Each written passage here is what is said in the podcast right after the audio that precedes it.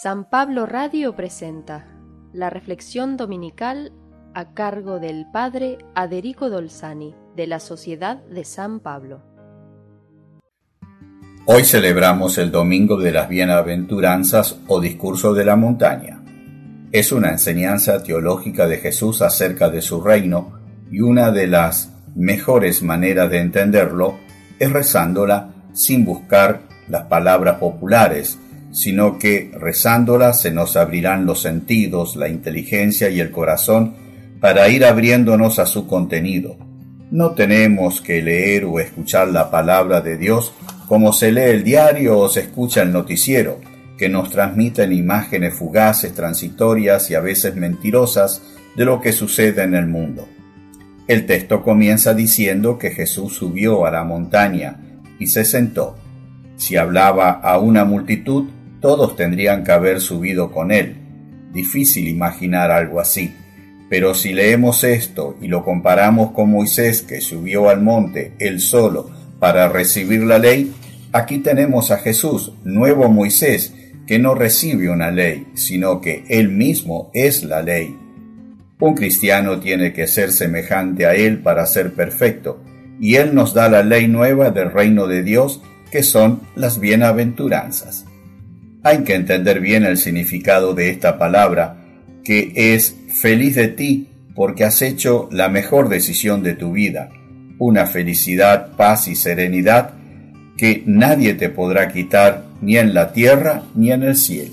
El primer bienaventurado es el mismo Jesús, así como el primero en aceptar la ley fue Moisés.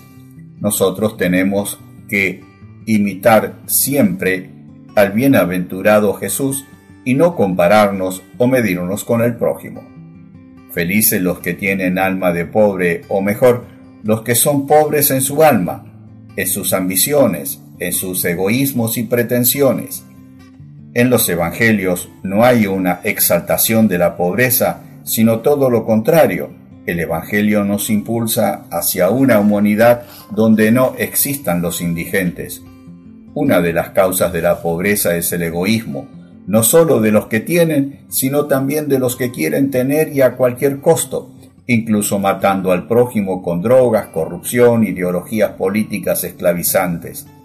Felices los afligidos o los que tienen problemas, como los muchos que tenía el mismo Jesús, porque si se enfrentan como Él lo hizo, poniendo antes lo correcto a lo que conviene, tendrás paz y serenidad en medio de la tormenta.